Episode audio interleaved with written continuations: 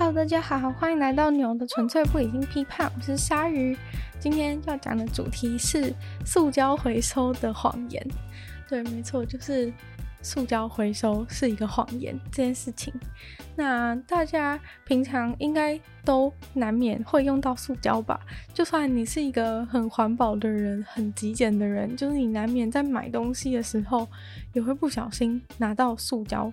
因为塑胶真的是一个充斥着我们整个生活的一个地方。对，但从从我们出从我这一代出生的时候，塑胶就已经是一个满天飞的情况。然后小时候我在无意间就是跟爸妈讲话的时候才知道说，哦，原来他们小时候是没有塑胶的，原来塑胶是一个后来才出现的是的东西。对，那不知道大家就是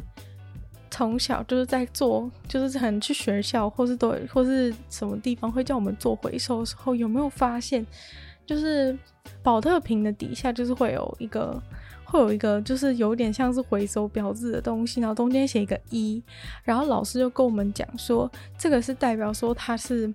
它是回收的，就是它是塑胶，就是是放在某一个特定，就是这个这个这个篮子里面放的全部都是上面有一的标志的这种塑胶，然后其实大部分的话呢都是宝特瓶，但其实除了这个一的这个标志以外呢，其实是整个塑胶的分类其实是有一到七。但今天要跟大家讲的这个谎言，就是说，大家知道这个里面有个一到七的数字的这个标志啊，是由三个箭头组成的三角形，大家应该有印象吗？就是一个，嗯，一个循环的三角形，然后中间写一个一，就这个标志应该是长这样。但大家知不知道有另一个标志呢？是中间没有写数字，但是就是比较粗的三个箭头，然后做就是组成的一个三角形。我不知道大家讲到这里，大家听不听得懂？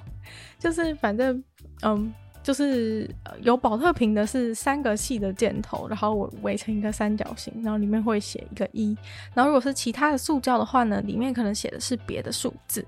那反正还有另外一种的标志是三个粗粗的箭头，然后也是组成一个三角形的一个形状，这样子。那大家知道这有什么差别吗？大家可能觉得说，就是这都是回收的意思啊。我也一直都这样觉得，直到前几天，我才发现，就是原来这是一个骗局啊！哭，就是那个粗比较粗的那个粗的三个箭头组成的那个三角形，才是真正的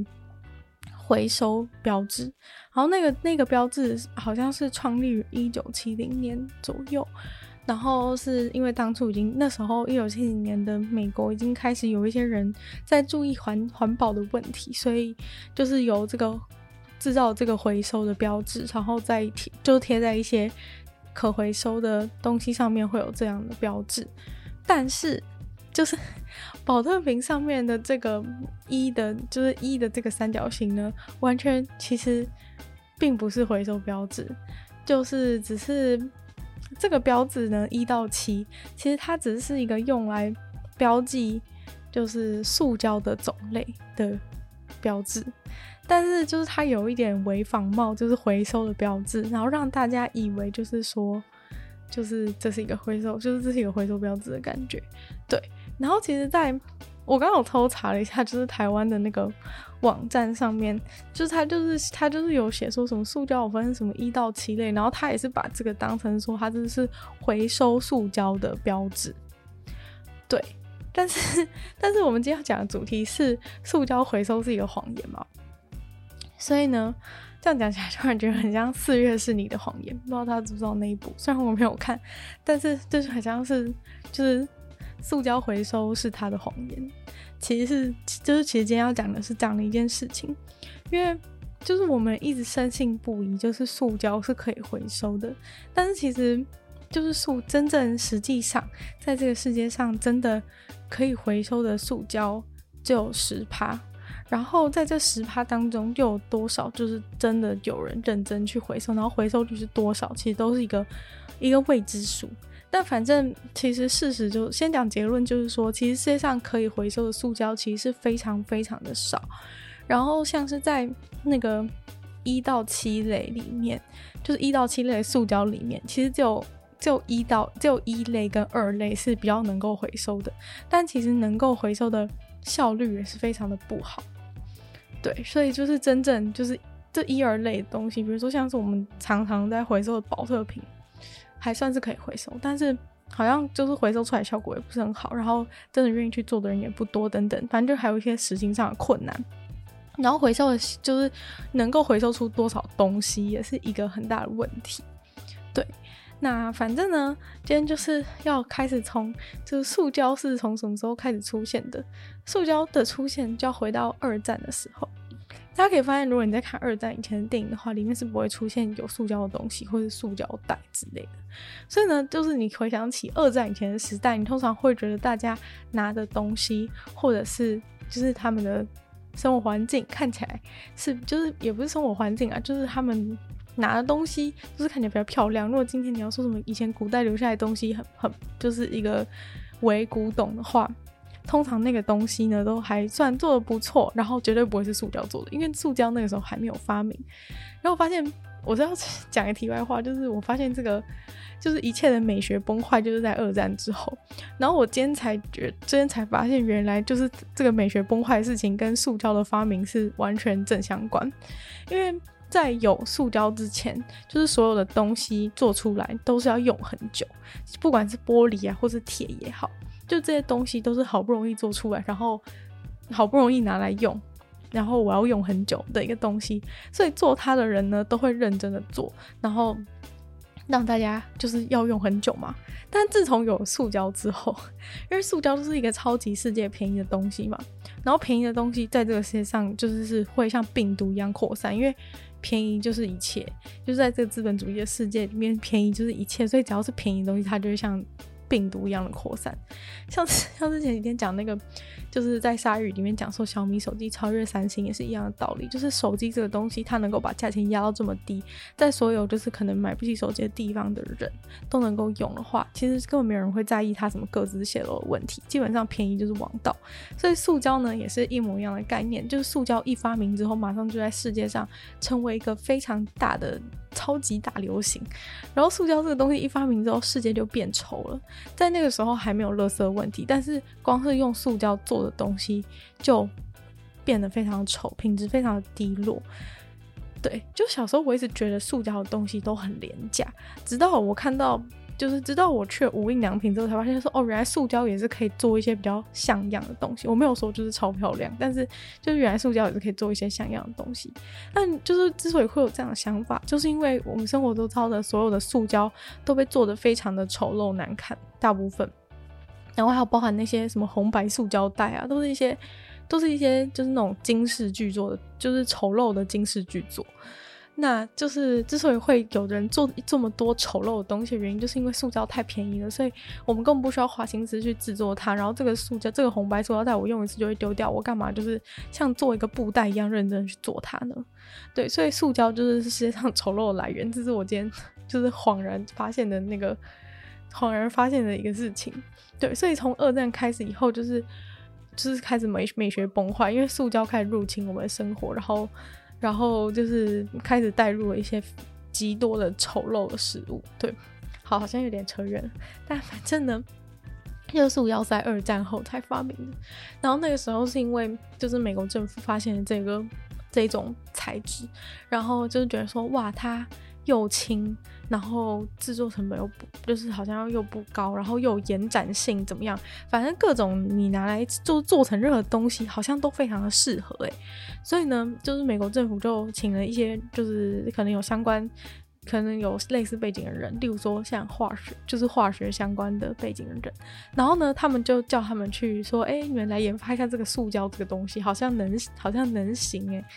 然后其实他们原本只是要。嗯、可能就是改善一些军用的设备之类，例如说可能军队用的，就是用了什么水壶啊，或者一些用来尿尿的瓶子，或是装橄榄油用的瓶子。如果这些东西全部都是玻璃或是铁的话，其实这些军人要背在身上是非常的重。所以呢，他就发现说，要是有这个塑胶的东西的话，他们背的东西不就可以变轻吗？之类的一些想法，就觉得说，哦，这样子可以很改善，就是军人身上的。的那个懂的设备，然后所以就请了这些人来发明。就这些人一发明之后，就发现哇，就是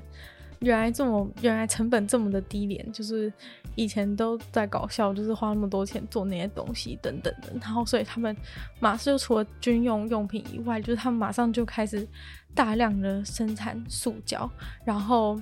就是散播给民众。然后就像前面刚刚讲的嘛，因为因为便宜的东西就是。对人就是完全没有抵抗力，基本上东西只要一便宜，你就会毫不犹豫的买。所以呢，塑胶这个东西很快就就是散播了到散播，就是在全美盛行。就整个所有的美国人都开始用起了这个新材质塑胶。一开始的时候就是感觉非常的酷，但是因为当时美国人还没有成为一个很浪费东西、很浪费的种族，所以呢，就是美国人当时就是还没有浪费这种习惯。然后，所以他们一开始拿到塑胶制品的时候，他们还是会就是比如说。拿塑料袋，然后把塑料袋放着，下次再把塑料袋拿出去购物的时时候使用，就有点像是现在的人就是推行说，如果你硬要用塑胶的话，请你用这种方式使用。那其实当时在那个年代的美国人就已经有就已经有落实这样的，已经有落实这样的事情，就是他们。应该不是说落实，就是因为这反正就是这反正就是古代人类用东西的习惯，就是说一个东西用完之后呢，还会再用第二次。这对现在的人来说，可能是有一点，可能是有一点不不一定的事情。但是在过去，就是所有东西都嘛是用一次再用第二次，衣服就穿一次再穿第二次，绝对不是说什么我 T 恤都只穿一次，穿一次就丢掉。就是 以前就是没有这种事，所以呢，就是一个瓶子，连就是你买的可乐瓶都会，就是玻璃瓶都会拿回去。给就是可乐公司回收了，甚至他根本不用就是把它打碎，然后再重新做一个之类，他就是真的拿那个，然后真的拿原本的瓶子，然后清洗过之后再装新的可乐来卖。对，所以以前呢，根本本来就是一个本来就是一个充满回收和环环保的世界。对，然后嗯，就是所以因为这样，所以因为大家本来就是有这样子重复使用的习惯，所以当塑胶出现的时候，大家也是跟过去一样继续用这种。重复利用的精神在使用塑胶这个产品，但是呢，就是这些这些卖东西的这些制造塑胶的厂商就开始觉得不对啦。要是你们一直重复使用塑胶的话，那我要怎么再卖更多新的塑胶呢？因为你那个东西，如果你只用你只你一直用用用很久的话，那我那你就不会再买新的了。所以这些厂商就决定就是要把就是要推行，就是大家。把塑胶当成是一个一次就用一次就丢掉的东西，所以某种程度上呢，他们当然一部分他们会，他们可以减少塑，就是他们卖的塑胶制品的的那些这材质的含量，就比如说原本可能做。很厚的，就是原本可能做像无印良品的铅笔盒那么厚的塑胶，然后现在就用那种很就用比较少的塑胶，然后卖更便宜的价格，然后给你。但是好处是什么呢？好处是它可能一下就烂掉，或是它可能其实没有，就是没有很好用，然后用一次就用一次就会丢掉了。但是因为很便宜的关系呢，所以它可以再出下一个，然后再让你再让你再就让你每个东西都买用一次就把它丢掉这样子。于是呢，就是。浪费的垃圾文化就这样子形成了，就在这些所谓的所谓的塑胶厂商的那个的推的推波之下，就这样塑就是我们的浪费垃圾文化就这样子形成。然后其实就是在美国当初他们就是用来就是美国政府叫他们研究做塑胶的这一群人，就是有一个类似塑胶塑胶联盟的一个一个组一个团体。对，然后反正他们就是，嗯，还蛮邪恶的，就是因为反正就为了他们自己利益啦，也不是什么真的很对地球来说是很邪恶啦，对，但反正就是他们当初就是做塑胶，然后现在就是又有这样子的一个想法，就是为了让大家可以就是一直使用更多的塑胶，然后丢掉更多塑胶，然后再使用更多的塑胶，然后这样他们就可以发大财。简单来说就是这样。所以他们这个塑胶发大财的这个梦美梦呢，就直接实现了。所有的美国人都变得非常的浪费东西，然后反正所有的东西都是用一次就丢掉，然后垃圾越来越多，然后美国人的习惯越来越浪费。所以呢，就是大家如今所见到的美国文化就这样子产生了。然后呢，嗯，就是但是在一九七零年的时候，就是已经垃圾明显变很多嘛，然后所以就有一些人开始注意到这个环保的问题，就是他们就在一九七零年的时候就有了第一次的地球日，然后这个地球日呢，反正他们就是出来就是抗议说这些塑胶，然后把地球都要弄坏了之类的，所以就是嗯，就很多人出来就是要反对塑胶的事情，然后所以引起了很大声浪啊，大家游行啊什么的，就是要抗议就是塑胶。就是想要大家不要再用塑胶了，因为塑胶这东西就是用就丢，然后垃圾就越来越多等等的一些问题。所以其实一九七零年的时候就有人注意到这个问题。那塑胶厂商要怎么样应对这样的环环境就是改变？就是大家开始意识到这个环保议题啊，那他要怎么样？他要怎么样继续让他的塑胶热卖呢？于是他就是很简单嘛，他就是创了一个一个组织叫做。什么 Keep American Beautiful，就是反正就是让继续让美国就是维持它漂亮的样子的一个组织，然后所以呢就是嗯，然后还找了一些，就反正他这很就是一个那种舆论的操作嘛，因为就是大家现在开始反对反对那个塑胶很浪费，然后一直制造垃圾等等的，所以呢他就他就。就是用了一些行销的手段，然后创了这个组织，然后请了一个人来，就是假装成，请了一个人来假装成就是美国的印第安人，然后反正就超扯。就是我跟大家讲，就是如果现在你要是敢，你要是敢，就是扮成印第安人，在美国，你要是敢扮成印第安人，或是你找一个，就反正这就是戏谑印第安人的行为嘛，就是根本就是。根本就是非常非常的种族歧视。然后你知道他们找了谁来演这个印第安人吗？就他们找了一个意大利人来演印第安人，就超级荒谬的。因为他找一个意大利人来，就是假装成那个印第安人，然后拍那个广告，然后还还流一滴眼泪这样子，就是超级好笑。他就是说，就是拍找一些行销手段，说哦，我们就是要维护就是这个。这个就是我们虽然说我们制造很多塑胶垃圾啊，但是我们有在努力啊，我们创了一个基金会啊，然后就是就是很在努力，就是什么捡垃圾等等的一些一些事情。反正我觉得 最吓就是那个假印第安人，就那个那个这个影片如果在现在的话，真的是不知道会不会就是来回捅几次。就你找就你消费印第安人就算了，你还找一个。意大利人来演印第安人，就是真的是天才到就是无法置信，就是很厉害哎！他找一个意大利人，然后而且他讲话的口音都是那种意大利的口音，就是你到底要骗谁啊？就是根本不是印第安人。但反正呢，可能一九七零年代美国人比较好骗吧，所以他们就就是有点像是，就有点就有点被这个广告啊，这个基金会啊给平复下去了。所以呢，就是这个舆论的事情就是这样结束了。就他们不想办法呢，去要怎么样让自己的做的塑胶可以分解，或者是说，这个他们做出来的塑胶怎么样可以重复利用，或是用久一点，这些事情他们都懒得考虑，因为很花钱嘛。他们的重点就是想要发大财啊。如果他们想发大财的话，他们只需要花很少的钱，连印第安人都不用找，找一个意大意大利人来演印第安人，然后做这个。行销的一个广告片，然后呢，再创一个完全没有在运作的组织，然后就是假装说我们创一个基金会，就是爱护地球、爱护美国这片土地，这样子，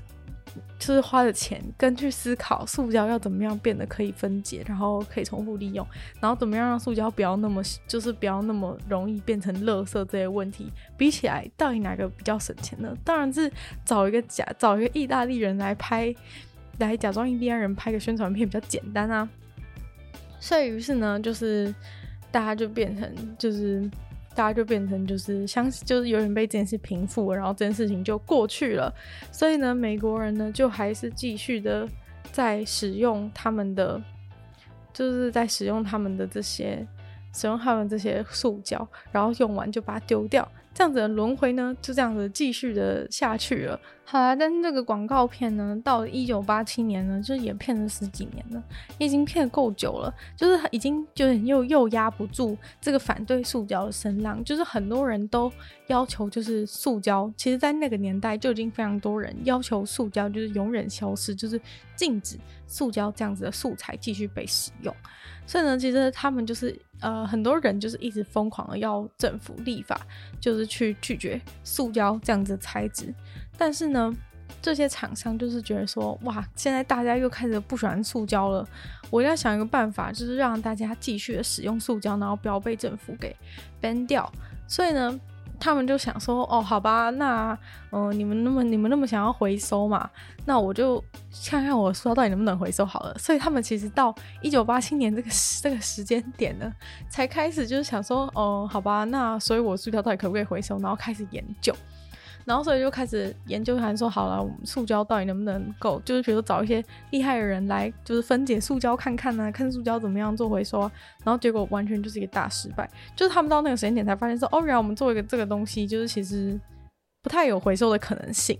然后我们其实不会回，我们其实做不到回收。这件事，就是他们基本上塑胶这个材质呢，它能够就是那么就是很轻盈啊，然后有延展性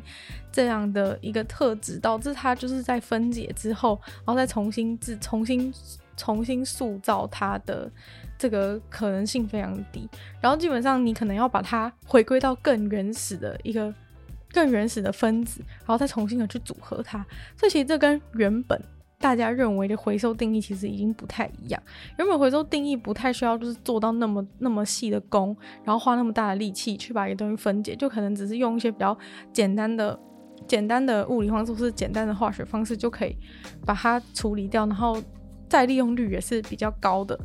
例如像纸，如果你可能就把它直接弄成纸浆，就可以再重新做一次纸。但是塑胶呢，就完全不是这么一回事。所以比起就是回收，它就是。在这个他们硬要回，就是想办法回收的过程中，其实只是就是浪费了更多的能量、更多的力气去把这个东西就是硬把它拆解开来，然后再把它做一个新的。所以其实，比如说到底还有多少是真的原用到原本的东西，其实根本不多。然后，所以这整个回收就是一个非常非常大的失败。然后，甚至当初就是当初就是创立就是发明塑胶的那个。那个塑胶发大财联盟啊，就是他们当中的人，就是事后也表示说，其实他们从来都对塑胶的回收并不乐观，然后也并不觉得塑胶回收是一个真的可以就是经济化，就是真正普及化的一件事。就今天假如说我们要在实验室很努力的把我手上这个宝特瓶给给回收化，那其实是可以，但是回收这件事情毕竟。要做的规模是非常大量，我们必须把所有回收过来的东西，可能是几千吨的塑胶，然后要把它回收的状况下的话，那是非常非常耗费成本的一件事情。所以其实呢，这个结论很快就出现了，就是制造更多的塑胶，就是你制造很多很多塑胶，都比你回收一小部分的塑胶还要便宜非常多。那到底谁会有诱因去回收塑胶？所以呢，就是变成一个非常非常明显的一个走向了嘛，就是大家一定会就是走向这个走向这个继续制造塑胶的道路，因为这些制造塑胶的人，他们其实就想透过塑胶赚钱嘛。那假如说我一直制造新的塑胶那么便宜，然后又可以卖那么多钱，我到底有什么诱因要去就是做回收塑胶的事情？而且回收塑胶根本其实。在刚刚那一整段讲起来，你就知道说，其实回收塑胶根本是一个不太可行的事情。所以呢，就是但他们要怎么办？因为这些人就是他们就是不想回，他们就是可能也没有办法回收塑胶。但是所有的民众就说，如果你没有办法回收塑胶的话呢，我们就要要求塑胶就是被禁止。那这样他们就完蛋了嘛？于是呢，就有一个很简单的方式啊，如果塑胶不能回收，那我们就让大家相信塑胶可以回收，这样他们就不会吵了嘛。这是一个非常聪明的方法吧？就其实大家根本也不会知道你自己丢的垃圾，你自己分类的回收到底去了哪里，没有人会知道啊。自从他上了回收车，上了垃圾车以后，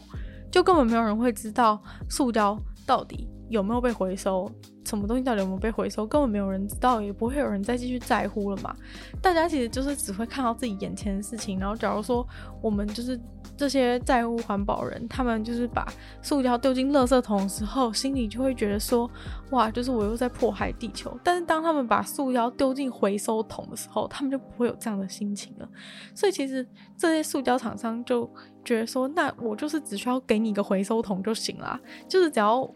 只要消除你使用使用塑胶的罪恶感，就可以解决一切的问题。然后，当你以为塑胶是可以回收的时候呢，你就会继续疯狂使用塑胶，因为反正你就会觉得说塑胶也是可以回收的啊。就是，所以我就觉得没差，就可以继续使用。所以呢，就是他们这个计划呢就大成功，就是直到现在呢，大家都还相信着塑胶是可以回收的。这真的是一个非常厉害的世纪大骗局。他们就这样子从一九八从一九八八一九八七一九八八年骗到了现在，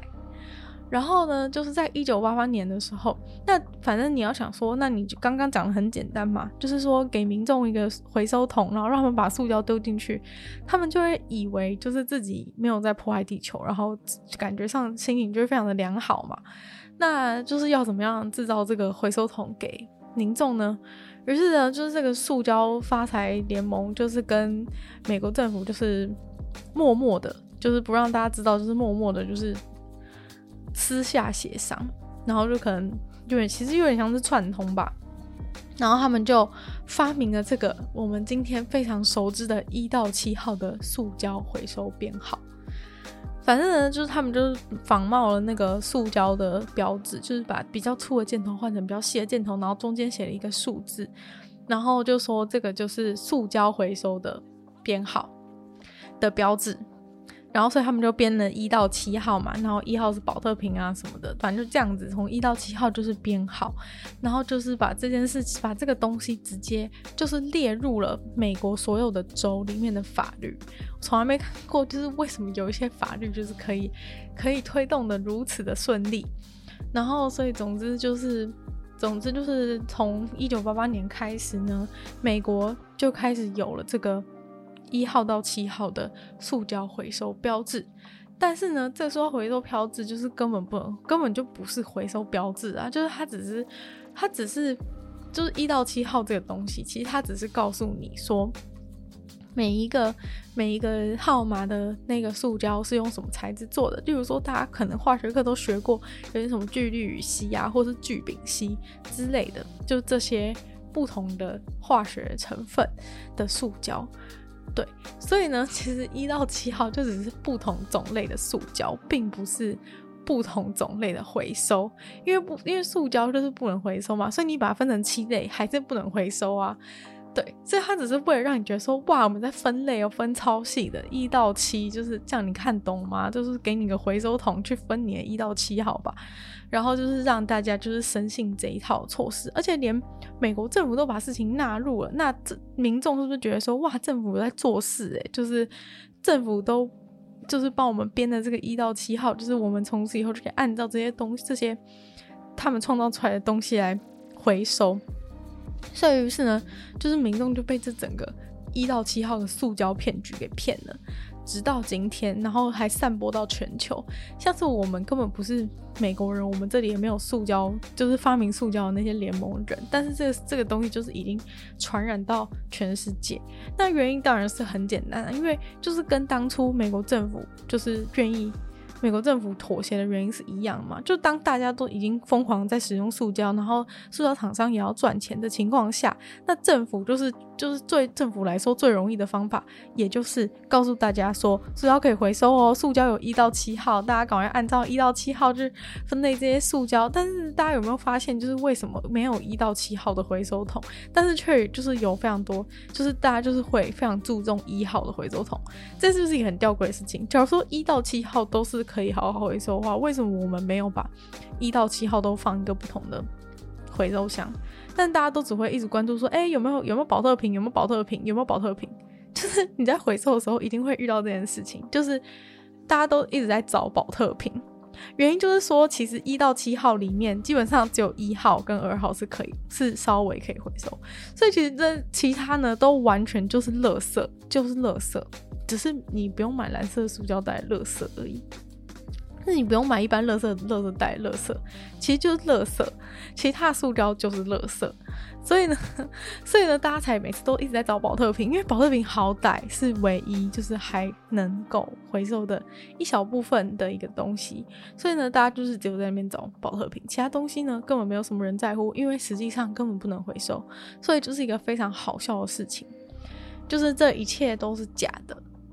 一切都是假的，而且一骗呢，就从一九八八年骗到了今天。然后我们从小在学校做回收，都一直以为这些东西是可以回收，但其实根本就不行。就是 这真的是非常非常好笑的事情诶。虽然我知道现在有很多就是极简主义的人，或是一些真正真正环保的人，就是有在有在就是推动，就是完全的不要使用塑胶。但是因为的确就是不要使用塑胶才是唯一的一个方法，对。但是就是基本上，其实大家这几个人就是不使用塑胶，或者说也不是说这几，也不是说几个人的力量就不是力量，而是说今天就是我们，我们就算不去购买这些东西，其实这些厂商还是会一直无限制造这些东西。而且因为基本上塑胶都是一个便宜的东西，所以它在它在呃经济的方面在。在价格方面，就是一定会有非常多的人去投入塑胶的怀抱，因为这是无法无法避免的嘛。只要便宜的东西，就一定会有人买。而且有一些人，就是很多人会觉得说环保是一个高尚的东西。一方面也是因为，其实环保的东西都也不是环保东西比较贵，而是可能一些比较没有资源的人，他们要买东西的时候，一定就是买最便宜的嘛。所以他就是一定买塑胶包装的。那到最后，其实。你就是比不上嘛，因为它因为塑胶就是很便宜，所以大家就是抗拒不了。所以呃，很就是我看到那个真正在研究，就是读那种环保研究所的人，他是讲说，就是真的唯一的办法就是只能就是从政府，就是从政府立法来做，然后就是告就是应该总有一天应该要告诉大家说，其实塑胶回收是件假的事情。但是基本上没有政府敢，就是告诉大家说，其实你们一直以来做塑胶回收都是假的。你你你的你喝的保特瓶，就你就是用的那些塑胶，其实全部都进了垃圾掩埋场。没有人敢把这个真相讲出来嘛。所以呢，这个事情就是这样。所以基本上你就是，其实那就算你很努力的自己不使用塑胶或是怎么样，其实基本上对这个地球帮助是微乎其微的。嗯。对，这个基本上是呃专家的建议，就是你个人去，你个人或是你身边，你会觉得说有些事情我们会觉得说，我们一就是一个人影响十个人啊之类的，这样子大家一直影响出去就可以改变这个世界。但是因为塑胶的价格实在是太低廉，所以基本上，嗯、经过那些专业人士的研究，就是你你这些这些人去影响其他人不使用塑胶，其实基本上是没有什么真正太大的效益。对，大概是这样。所以呢，就是，嗯，就是反正今天就是想要跟大家说，塑胶是塑胶是它的谎言这件事情。所以大家知道，其实那个回收的三个箭头是是什么是什么样的循环吗？其实就是，呃，就是大家意识到这个，大家意识到这个这个地球的重要性，然后要求政府立法。然后呢，第二个就是第二个键，就是下一个步骤，就是厂商就是会意识到这个问题，然后开始就是疯狂的说塑料可以回收啊，然后去投资，就是会投资一些那个基金会，创一些基金会，然后跟大家说这些基金会会帮助大家回收哦。然后等大家就是稍微有点平息这件事的时候，他们就把这些资金从那个回收的回收的基金会里面抽出，因为其实回收根本没有根本没有屁用。对，然后所以其实这就是真正的塑胶回收三，就是三角形，其实是这样的一个循环。反正就是呃，有人有意见，然后他们就会开始说塑料可以回收，我们来推行回收，然后等大家忘记之后，就把资金抽掉，就这样子的一个循环。所以呢，整个塑胶回收就是一个大骗局。真正就是有所有的塑胶里面，真正有被拿去。可以被拿去回收的塑胶呢，只有十趴。然后真正就是有多少人在做这些塑胶回收，就真正这些塑胶回收的效率是如何，到底分解多少东西，重新制造多少东西，其实都是更更更就是更难计算的一些数字。所以，嗯，但是我们还是要讲说，就是这十帕塑胶可能是真的有被回收，还是有非常多非常努力的科学家或是环保人士在。在努力的去回收这些十趴可以回收的塑胶，那因为全世界使用塑胶的量实在是非常非常的大，所以其实就算是十趴塑胶，其实也算是很多的塑胶了。对，只是唯一的问题就是说，大家实在是投入太多太多的金钱在做那十趴很小的塑胶回收，是非常非常不划算的，因为基本上。这个是一个谁出钱的问题嘛？因为像是那些塑塑制造塑胶公司，他们就只是想要一直卖塑胶给你，然后他们也不会真的，他们也不会真的就是要就是愿意去愿意去处理这个热这个塑胶回收的事情，所以最后塑胶回收事情还是回到就是政府跟一些。爱好环保的民间团体身上，然后他们可能就要花费非常多的钱，然后做一些其实并不是很有效率的事情，再回收这这十帕塑胶，因为这十帕塑胶就是讲真的，你就是很难回收，你就是硬要，就有点像是在炼金一样，你知道吗？就是这个回收塑胶可以回收塑胶的回的塑胶回收，就跟在炼金一样，就你从一大堆。垃圾里面只能炼出一点点，但但是差别是什么？差别是人家那一点点金就可以 cover 掉它整个炼金的，就是它可以超过它整个炼金的成本，所以还是很赚。但塑胶呢，就你做出来是一块垃圾塑胶，然后在你好不容易炼出那么一块回收塑胶的时候，厂商已经又制造了成千上万的新的垃圾塑胶，所以呢，这个过程就是这完全是一个没有办法 balance 的一个状态，所以回收塑胶真的是完全没有效益的事情。对，虽然说还是得要就是告诉大家，就是还是有塑胶真的有被回收，只是它就是跟炼金术一样，在炼回收塑胶，然后炼出来其实又是一块没有价值的塑胶，所以就是它可能真的可以拿去用了，好不好？但是就是它价值有多少，绝对不可能像是你花那么大力气去炼一块金一样啊，就是它一样又是一个大家用一用，然后又再次被丢弃的一个东西。所以其实这就是一个一个完全完全，反正塑胶回收其实就是一个骗局，然后就是一个完全用使用塑胶就是一个完全无解的事，就是基本上只要用塑胶，反正它最后你你以为的塑胶回收，其实最后就是去垃圾掩埋场、去焚化炉跟。丢到海洋里面跟海豚一起游泳，就是这样而已。就是 这塑胶回收，就是都是让你，就是都是为了让大家使用塑胶的时候心情比较好一点，就是让大家不要担心塑胶之后会去哪里，塑胶是不是会影响我们地球？其实大家只要不担心这些东西呢，就是厂商就是把它盖起来，然后然后那些然后政府就是也不敢告诉大家说哦，其实你们用的东西就是现在都在那个海里面，就是。就是比如说像吸管，就是什么开始在堵塞、堵塞海龟的、堵塞海龟的身体之类的。所以，嗯，然后哦，顺便讲一下那个关于就是台湾的回收状况好了。就大家应该知道，我们从小就是像我这一代，我们这一代的话，就是可能从小在国小就会有非常多的资源回收。虽然说我们今天主要的主题是在讲那个，主要主题是在讲。讲塑胶回收是是一个谎言嘛？但是呢，其实整个在台湾，我不知道在其他国家怎么样，但是我有查到，就是在台湾整个回收产业几乎都是有谎言，就是不只是塑胶回收。对，那首先呢，我我们可以先去看一看，就是行政院环境保护署的。的资源回收的塑胶回收的部分，然后他们就可以，他们会，我看到一个资料就是非常惊人，他说我国九十八年各种非塑胶容器回收再利用率是 PET 八十三点七趴，PEPP 是九十点四趴，PVC 是九十二点五趴，未发泡 PS 为九十二点四趴，发泡 PS 为七十六点四趴。然后我看完这数字之后，我就觉得说怎么可能？就是。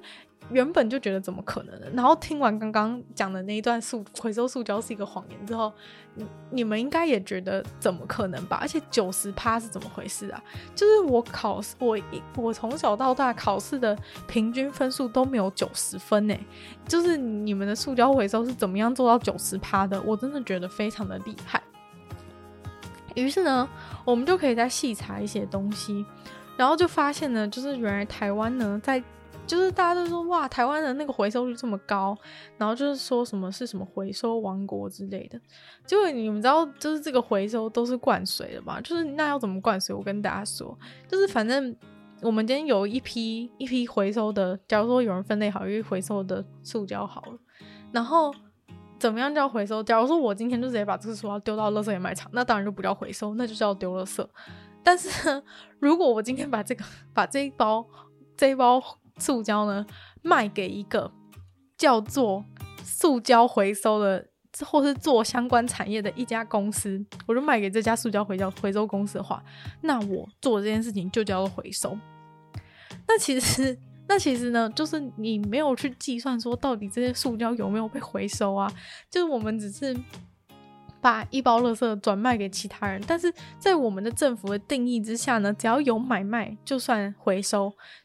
所以基本上你只要把任何垃圾拿去买卖，都叫回收啦。简单来讲就是这样，因为他就是说，我们把这个垃圾继续留在这个留在这个。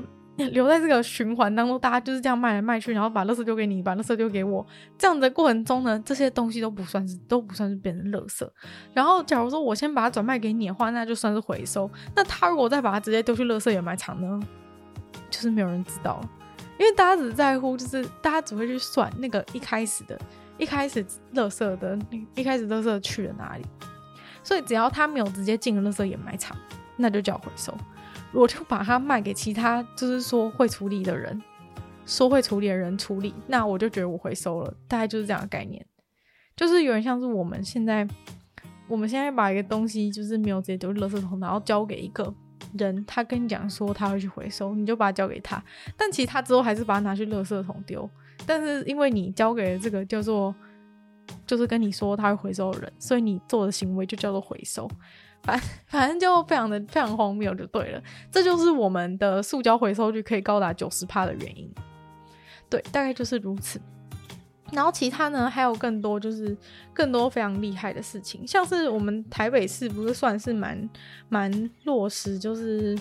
台北市啊、新北市啊、桃园市的的那个，不是还是蛮多大家都有在做回收的嘛？就是我看到一个一个有证实的事情。反正他就是讲说，我们这些地方的人做的回收，结果最后呢，就是他最后这些回收的回收，不是我们到了厕所，不是有分什么回收车跟垃圾车吗？那垃圾车很明显就是一般垃圾，就是要去垃圾掩埋场嘛。但是如果是回收车的话，你就会觉得说，哇，那他应该是把这个回收的东西运到一个回收的地方，但其实似乎是没有，就是有人就发现台北市、新北市、桃园市的的那些。的那些那个回收车直接就是送进，直接就是送进那个送进那个垃圾垃圾处理厂那边，然后再把再把，因为这样的话就会变成你直接丢垃圾嘛，所以这样不对哦。就是你你虽然说把那些我们辛苦分类的东西全部都混在一起，然后然后倒掉，然后但是他其实是把那些垃圾再重再把它送去屏东，然后就让那些人再重新分类一次。所以其实我们做分类就是全部都是白工，就是这样子，都是我们做，我们就是辛辛苦苦做了很多的，做了很多分类，不管是国小，然后国中、高中长大，就是你在家里就是想说要保护地球，然后认真的回收，结果最后被那些被那个垃圾车载，被回收车载走之后，他还是把它全部都倒在一起。所以，我们其实就是有回收跟没有回收是一样的。然后，屏东的回收业者会再把你丢，再把那些所谓的回收再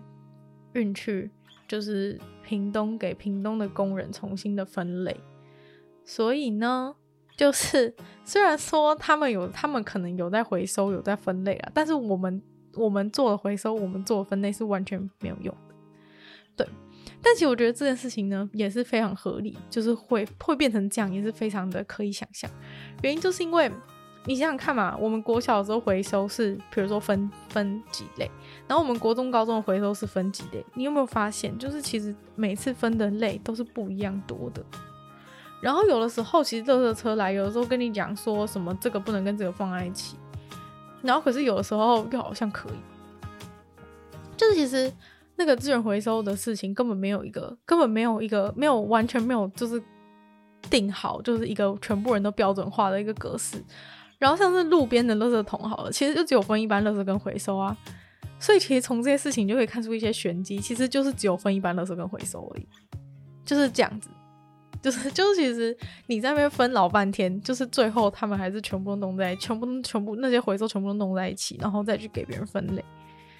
就是一切都是假的，就是这都是为了让大家自我感觉良好而做的设计，因为担心大家如果不分类的话，会觉得自己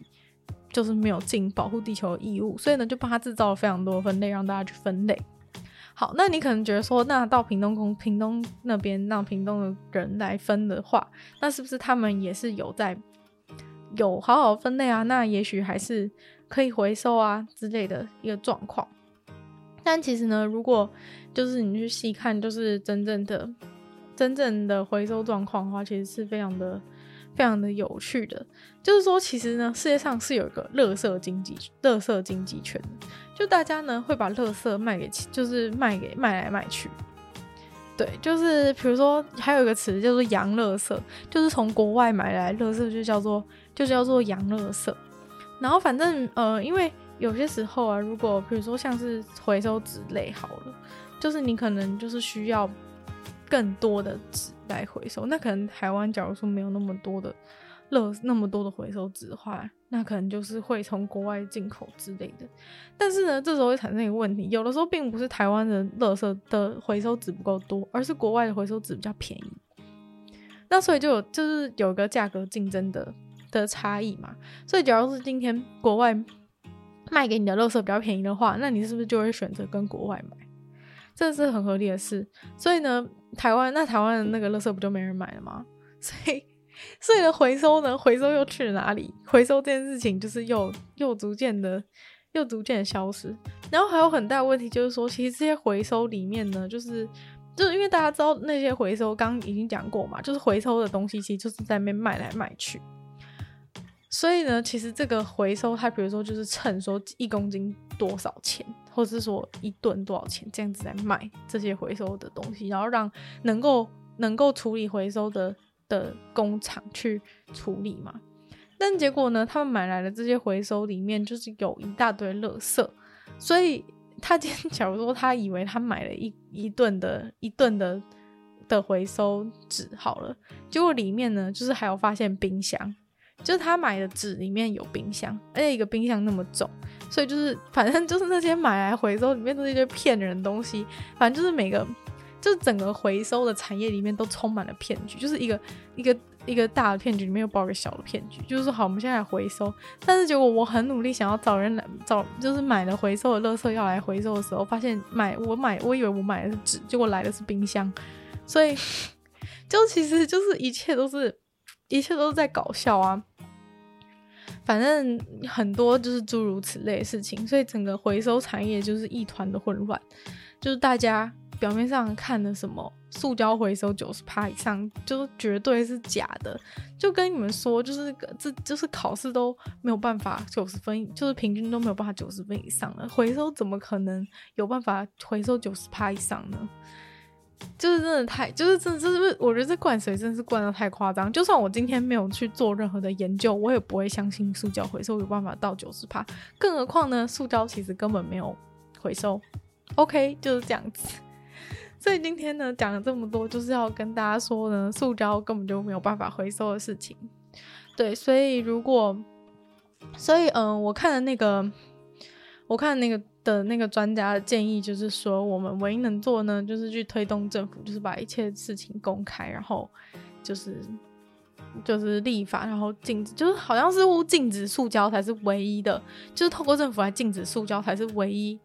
比较有帮助的解方。就是我们一些个人就是不用塑胶，其实我们就算不买好了，其实厂商还是会一直疯狂生产，因为塑胶是太便宜，就算丢，就算做多了丢掉，其实也并不可惜，所以。基本上他们就是会一直无限制作啦，就算你不买也没有也没有真的多大用处，所以就是只能透过禁止塑胶才能解决这个问题。他的那个专家的建议是这样啊，因为我个人就是对这个对这个环保事情其实并没有那么多研究，因为其实环保是一个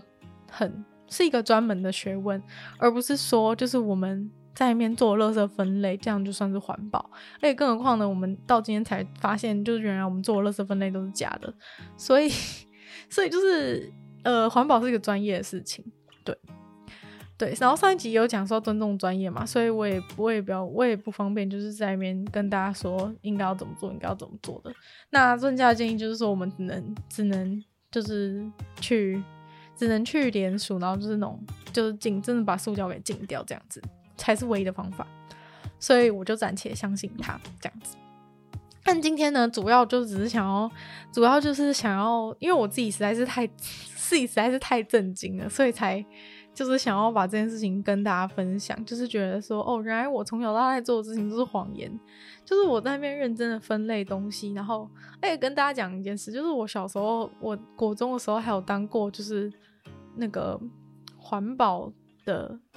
志工嘛，哎，我不知道叫什么东西啊，反正就是还有在学校里面的的回收厂，就是帮忙做回收的事情。然后就是虽然说当时在那边是有蛮多。就是愉快的回忆啦，只是，只是就是我，我如果现在想到我当初做的事情都是完全没有，完全没有用的话，我就会觉得说早早就把那个时间拿来拿来睡，拿来睡午觉了。就是原来，就是原来一切都是骗我的。就是我还在那边，就原来回收就是一个一场扮家家酒，哎，就是让大家就是在那边扮家家酒，就是自己假装自己是假装假装自己是一个在回收的人，然后花了非常多的心血在把什么彩色的纸跟跟白色的纸分开。然后好了，我觉得纸类回收可能可能还可能还算是有在做的一块，因为还算是相对比较容易。然后还就是辛辛苦苦把那些塑胶就是分开，原来就是 根本没有什么太大用处。对，所以今天就是因为我才是对这件对被欺骗了被欺骗了二十年感到非常的非常的气愤，所以想要跟他分享这个 塑胶是他们的谎言的一个故事，然后希望大家就是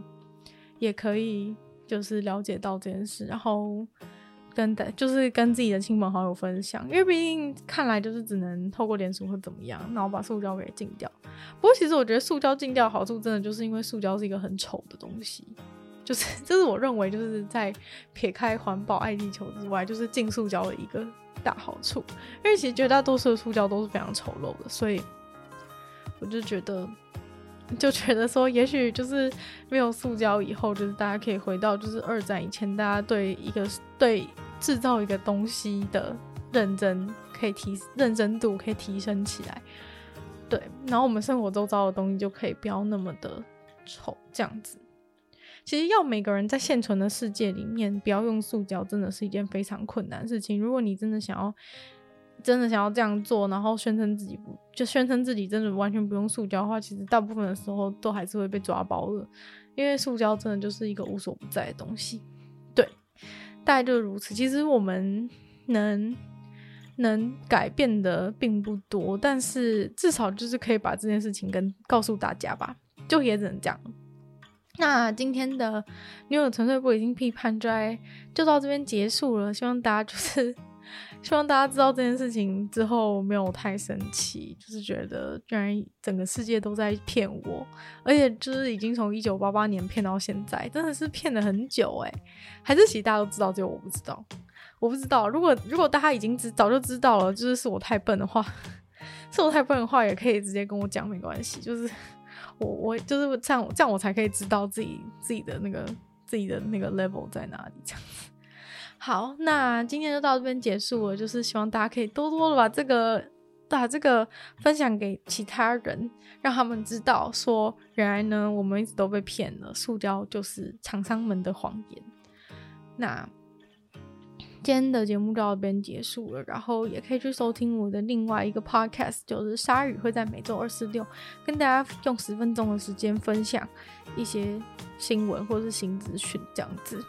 然后也可以去订阅我 YouTube 频道，在 YouTube 收听的话呢，我才可以获得小小的